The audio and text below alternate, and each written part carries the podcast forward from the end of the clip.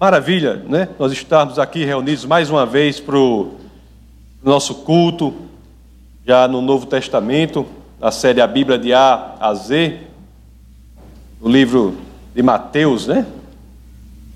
Do biógrafo Mateus, como eu gosto de dizer. E nós vimos na, no culto passado o quê? Nós vimos que Jesus pode ser definido nos termos do Antigo Testamento como aquele que é o cumprimento das promessas de Deus do Antigo Testamento. Jesus é aquele em quem as promessas que Deus faz durante dois mil anos, de Abraão até o nascimento de Jesus de Nazaré, é aquele em quem essas promessas se cumprem. Não é, por não é à toa que as Escrituras, no que dizem respeito ao Novo Testamento se iniciam com a descrição de Jesus chamando de filho de Abraão, filho de Davi. E vamos ver hoje algo sobre um profeta ainda do Novo Testamento, João Batista, aquele que, segundo Jesus, era o maior profeta, e realmente ele era impressionante. Grande João Batista. Mas antes de chegarmos lá, vamos entender algo ou reforçar algo que é central para a vida cristã. Algo sobre aquele tema que às vezes não é tão pregado, mas que é tão importante: arrependimento. Arrependimento. Quando nós somos salvos, nós já vimos aqui sempre isso, quando somos salvos, nós não precisamos pagar o preço por nossos pecados. Jesus pagou por nós, assim como na arca de Noé, os que estão dentro da arca estão sob o julgamento de Deus.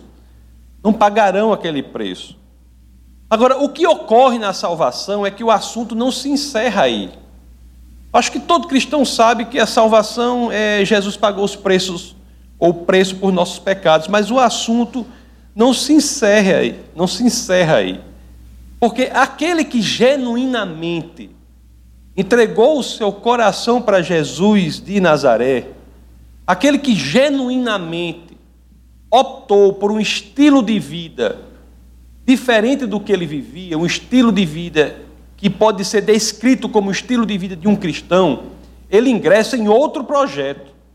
Tem um outro projeto que a salvação faz com que nós ingressemos nele. É um projeto de limpeza interior um projeto de caminhada numa direção específica que faz com que nós nos tornemos passo a passo, gradativamente, mais e mais parecidos com aquele que é o centro e a razão e a existência de tudo que fazemos aqui, Jesus Cristo. É o processo de santificação. Jesus, meus amados, nós temos que entender isso. Ele não veio à terra unicamente para pagar o preço por nós. Mas ele veio à terra também para restaurar aquela beleza que nós tínhamos interiormente. A beleza em nosso interior é um dos projetos centrais decorrentes daquele que verdadeiramente entregou o seu coração para Jesus de Nazaré. Há uma terceira dimensão também disso. Não é só você não pagar mais o preço pelos pecados, Jesus pagou. Não é só você entender que você está num projeto de restauração da sua beleza interior, mas há um outro projeto também muito interessante aqui, porque quando nós fazemos isso, e aqueles que verdadeiramente se convertem, aqueles que são capazes de dizer, como Paulo, que viver é Cristo, morrer é lucro. Viver é Cristo. Eles gradativamente veem em si mesmos um desejo muito grande de seguir a vontade de Deus. Então, são dimensões da salvação que eu tenho de conversar com a igreja. Eu tenho de falar com a igreja sobre como é que as Escrituras falam de um cristão, como é que um cristão verdadeiramente deve se comportar. Olhe, jamais vou querer dizer aqui, se essa ideia passa na sua cabeça, imediatamente a aniquile. Não estou falando que qualquer projeto de comportamento vai lhe dar salvação.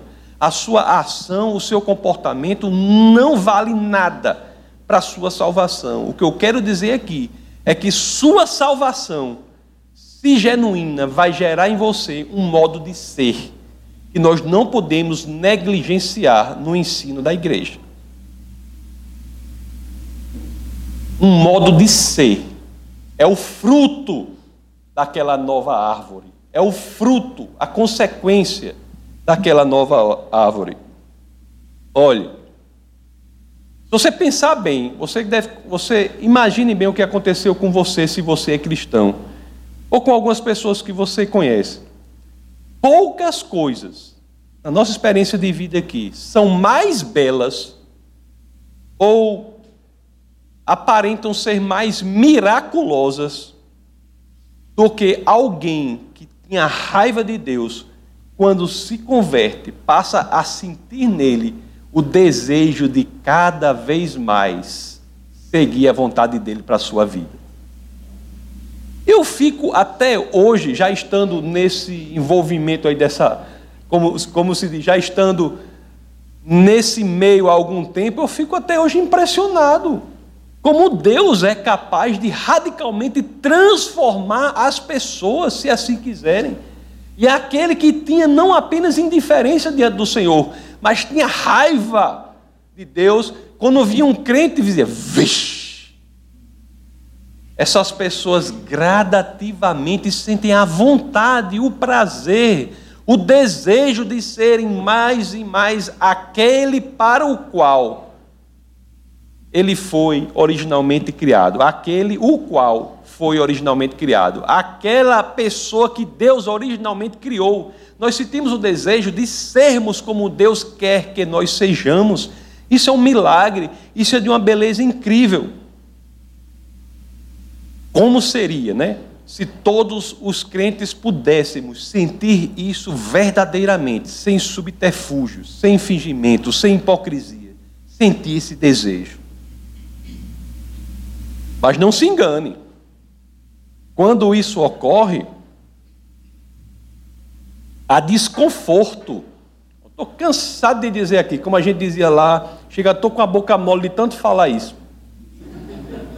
Se você procura uma religião, um sistema de pensamento que lhe dê conforto, a última que eu indico é o cristianismo. A última que eu indico é o cristianismo. O cristianismo deve ser escolhido por ser a verdade. Mas ele gera em nós exatamente este desconforto, este desconforto de mudarmos dia a dia. É fácil? Não. Não é fácil. A gente cai e erra, cai e erra. Mas quando acontece isso, o genuíno cristão sente dentro dele aquele ímpeto de querer mudar, não ser como ele está sendo, não continuar no erro. Vocês estão entendendo que a mensagem passa a ter a configuração daquilo que é o tema central de hoje, que é o arrependimento?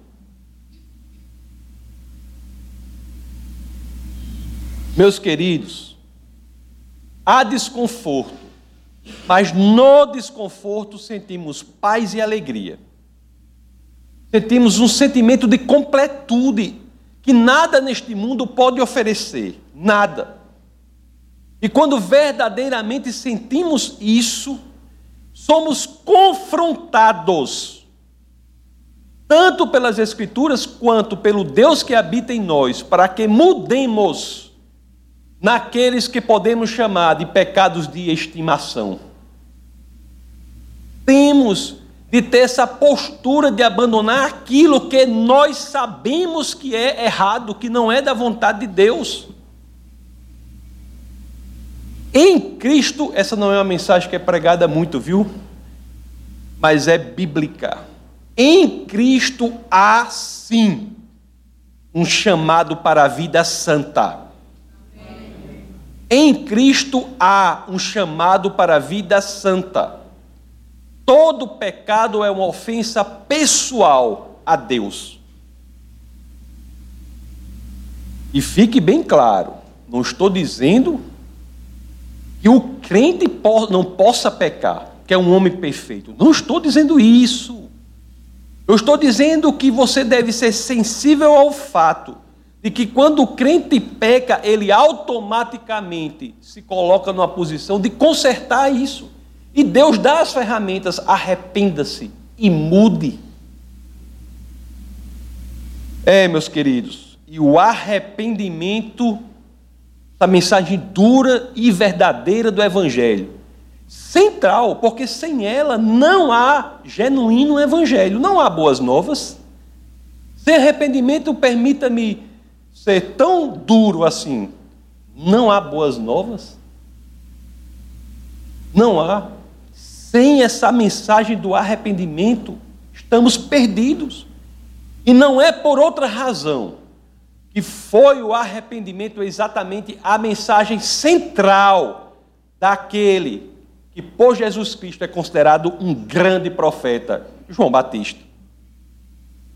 Vamos pensar um pouco sobre João Batista. Ele não é, para aqueles que não sabem, o João evangelista, não é? Que escreveu as Escrituras. Ele é um profeta, outro João. João Batista. Qual é a primeira coisa que chama muita atenção na figura de João Batista? Primeira coisa que, quando você vai ler os evangelhos, que chama atenção na figura daquele homem é que ele é um cara altamente esquisito. Se tem uma pessoa esquisita na Bíblia, era João Batista. Quando eu era mais jovem, a pastora não gostava que eu andasse com, a, com as sandálias com meia, sabe? Eu gosto muito de andar de sandália com meia. Aí tem esse problema lá, que ela não queria. Isso aqui, isso é uma marmota, não sei o quê. Eu achava uma coisa absolutamente confortável. Porque eu tinha uma certa oposição à ideia de areia entrando entre os meus dedos do pé. Eu andava com as sandálias, comer, ela não gostava. Ela acha esquisito eu gostar de comer até hoje rapadura com café. Normal, não é isso? Normal? Eu gosto muito. Bom, tudo bem. Mas você imagine se eu tivesse João Batista como a referência. Imagine. Você, mulher, se for reclamar da roupa do seu marido ou do que ele está comendo, lembre-se de João Batista. Lembre-se de João Batista, o maior profeta de todos. Vamos só ter uma ideia de quem é João Batista, e para isso eu peço a gentileza de vocês que abram as Escrituras em Mateus. Vamos ver só quem é a figura. Vamos ler o capítulo 3. Mateus 3, os primeiros versos, representam o texto base da nossa mensagem de hoje. Mateus 3, vamos ler 3, verso 4. Usava João vestes de pelos de camelo. Vocês já tinham lido isso aí? Pele era de camelo? Era? Não é pele, não, é pelos de camelo. João usava uma roupa de pelo de camelo e um cinto de couro. Você imagine se eu chegasse aqui assim. Imagine. Era assim que ele fazia, né? Quer dizer, eu e todos vocês, imagine, já estão ganhando dele no quesito roupa, vestuário. E a sua, alimenta... e a sua alimentação eram gafanhotos e mel silvestre. Imagine aí.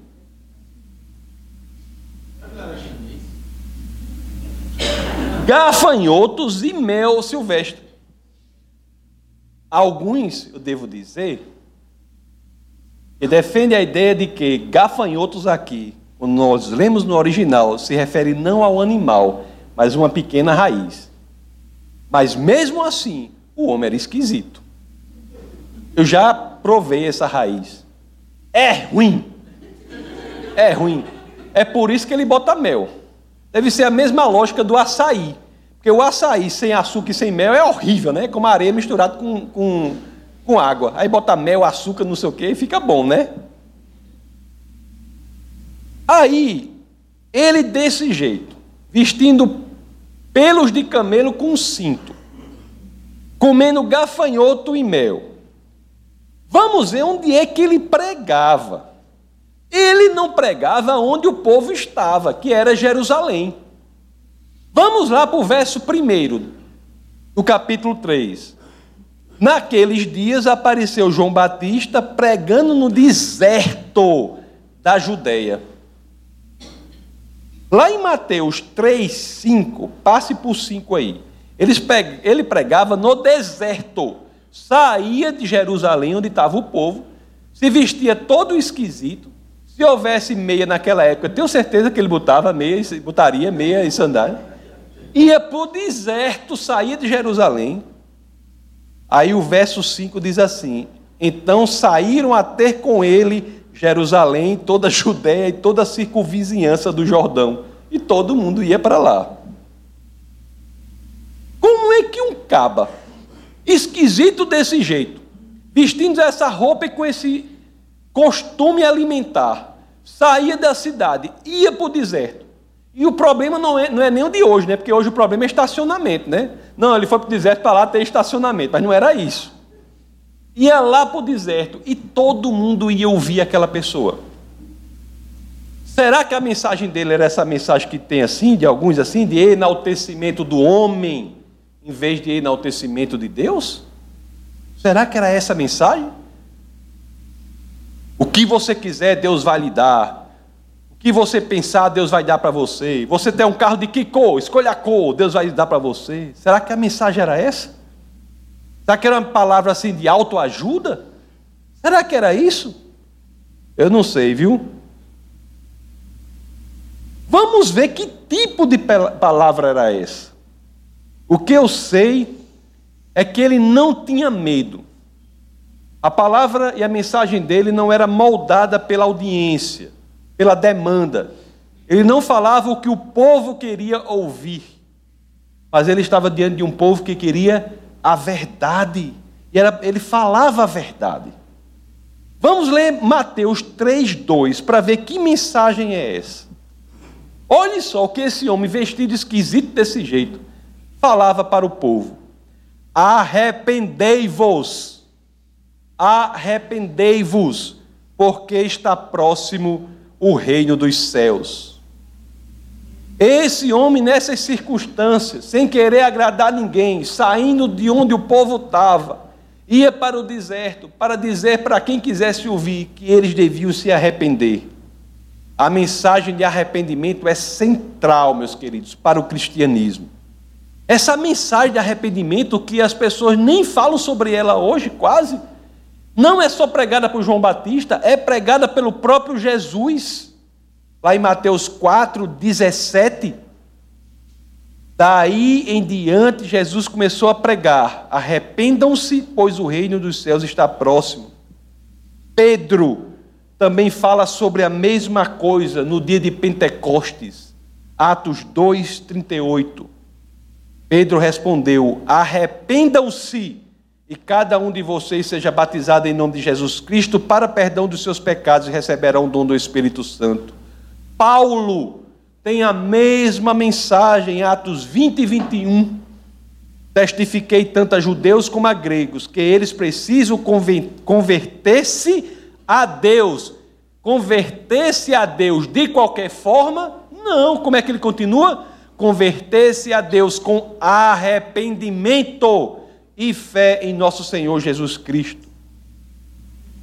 Quer queiramos, quer não queiramos, a mensagem do Evangelho é clara. Crer sem se arrepender não parece ser um tipo de crença legítima. Crer sem arrependimento não é a crença de que o Evangelho fala. Você crê, pode até crer assim, eu creio que existe só um Deus, um só Deus.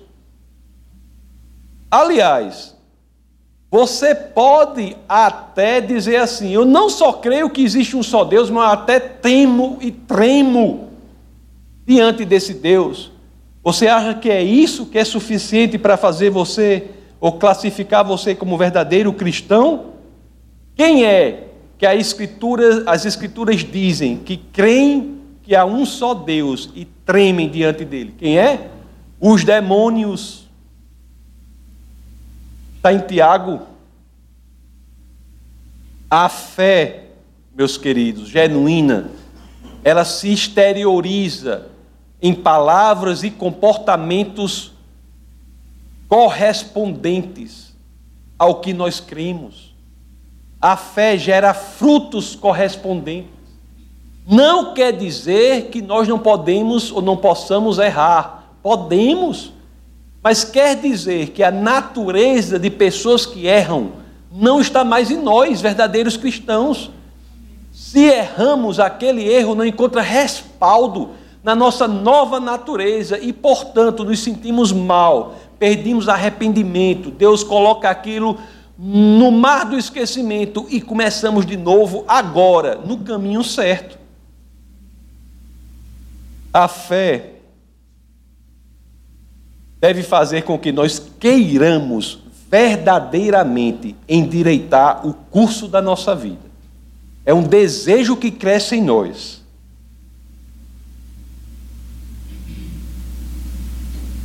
Não basta que mudemos a mente, temos que mudar as nossas palavras, o nosso comportamento. Todos, meus queridos, temos de fazer isso. O pior é que nessa experiência que nós temos, e muitos têm aqui, nós vemos que tem pessoas que acham que adquiriram uma certa imunidade. Eu não sei se vocês já viram isso. Eu conheço pessoas que acham que adquiriram uma certa imunidade quanto a isso.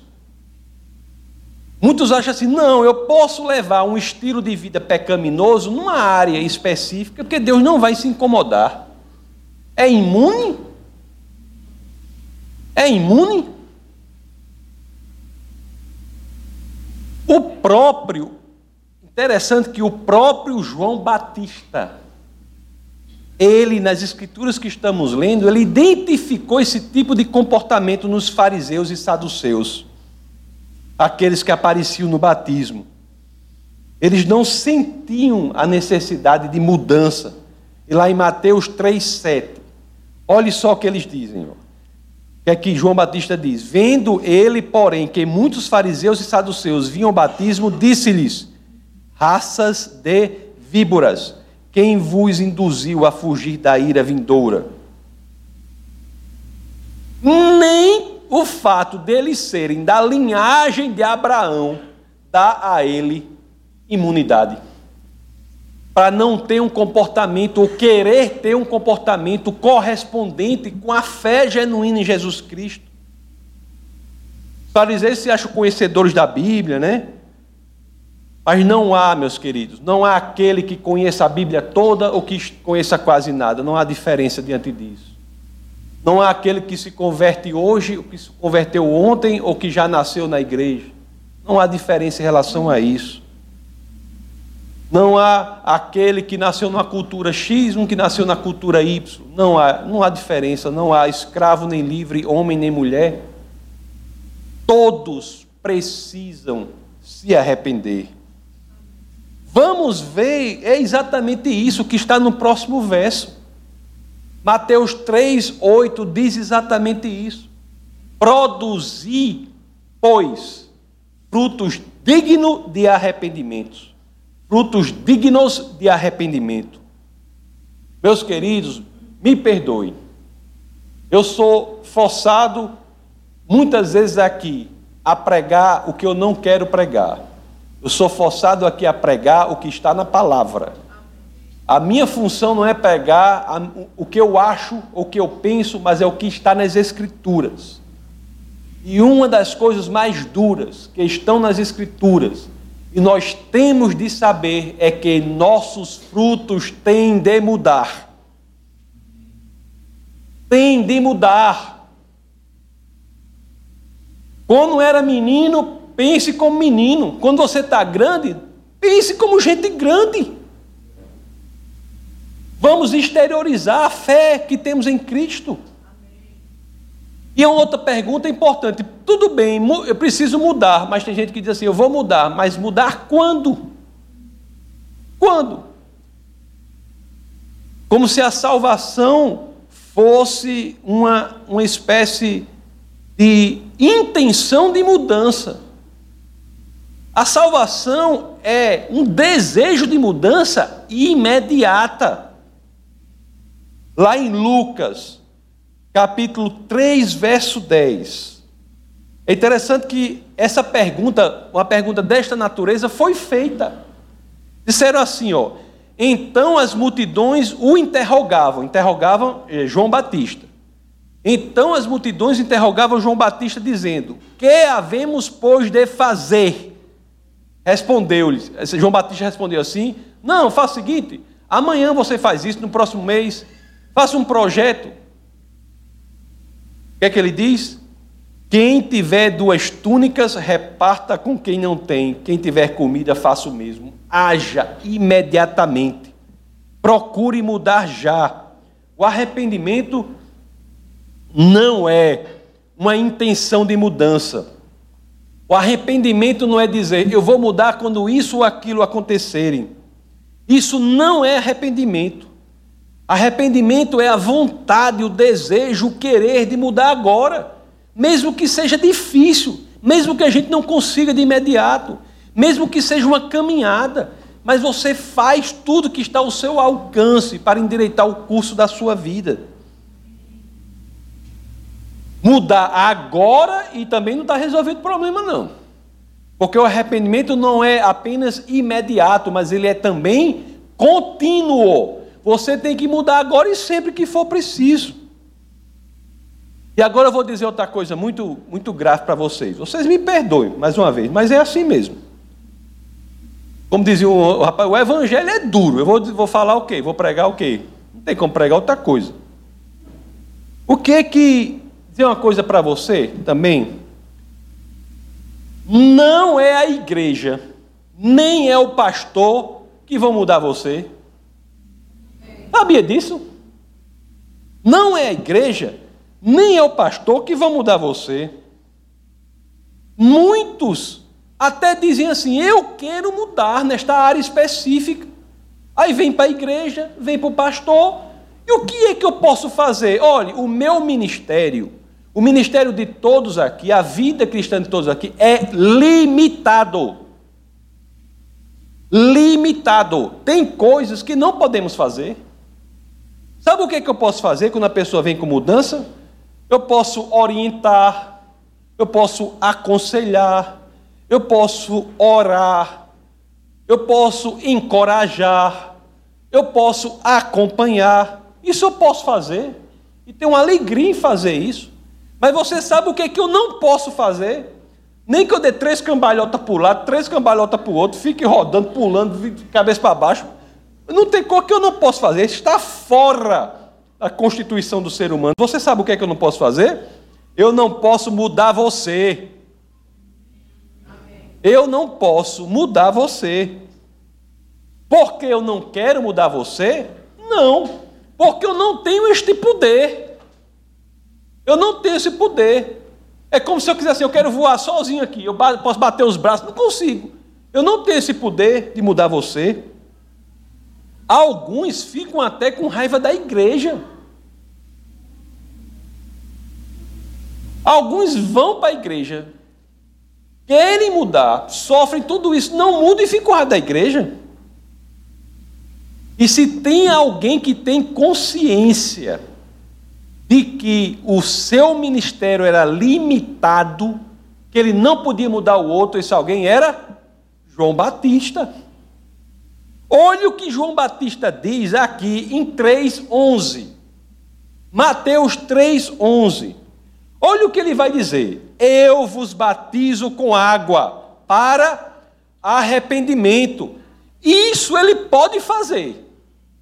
Batiza a pessoa com água uma representação visual do arrependimento.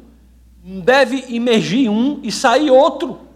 Aí ele continua: Mas aquele que vem depois de mim é mais poderoso do que eu, cujas sandálias não sou digno de levar. De... Ele vos batizará com o Espírito Santo e com fogo. É esse que pode lhe auxiliar. Se você tem um estilo de vida pecaminoso, abra-se para Jesus, ele pode transformar isso, desde que você queira. Cristo é o que diz: Vinde a mim. Mateus 11, 28. Vinde a mim todos os que estáis cansados e sobrecarregados, eu vos aliviarei. Jesus, meus queridos, conforme diz as Escrituras, vão, ele vai batizar você é com Espírito Santo e com fogo. Cadê o rapaz do fogo? Está ali. Com fogo. Ele, quando manda mensagem no WhatsApp para mim, é aqueles foguinhos, foguinhos, foguinhos, né? Os foguinhos. Com fogo. O fogo lhe queimará verdadeiramente por dentro. Destruirá o que não presta. E esse espaço que está limpo pelo fogo, que destruiu tudo o que não presta, não vai ficar vazio. Sabe por quê? Porque vai ser habitado pelo próprio Deus que criou os céus e a terra, na pessoa de seu espírito. É o verdadeiro coração de novo, coração novo, coração renovado, meus queridos. Aí sim, arrependendo-se e mudando. Arrependendo-se e ajeitando o curso da sua vida, aí sim você vai experimentar em plenitude aquilo que só Deus pode oferecer. Deus, meus queridos, pode e quer restaurar a beleza da sua alma, como Ele pode e quer restaurar a beleza da minha alma, da minha alma. Isso é central. E para encerrar, eu vou repetir o que eu disse aqui. E poucas coisas são mais belas e mais miraculosas do que isso. Poucas coisas. Quando nós nos abrimos para o Senhor e dizemos a Ele assim: Eu estou aqui para transformar a minha vida, endireitar, expressar, exteriorizar a minha fé em palavras e comportamentos. Transforme-me. É duro para mim, eu não consigo, mas Senhor, transforme-me, mude-me. Faça-me ser da forma que o Senhor me projetou originalmente para ser. Senhor, estou aqui, eis-me aqui. Eu não consigo, mas Senhor, me ajude. Quando você faz isso, há uma promessa promessa de um crescimento incrível do desejo que você vai ter de seguir a vontade de Deus para a sua vida e se tornar mais e mais parecido com Cristo. Esta é a experiência genuína que Jesus deixou para nós aqui na terra.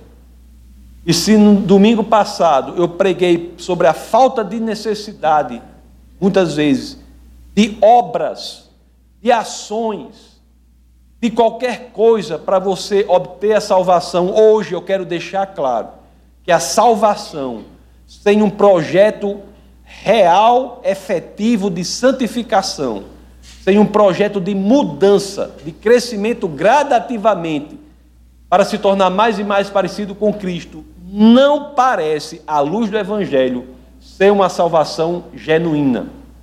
Não falo aqui de condenação para a vida de ninguém, mas falo aqui de esperança, para dizer que, se estamos em nossa vida com alguma área que precisa ser trabalhada, é o momento vamos mudar, pedir ajuda de Deus, para que possamos de maneira plena usufruir da alegria e regozijos que só existem quando vivemos de forma plena, completa, o propósito de Deus para a nossa vida. Aleluia. Vamos orar.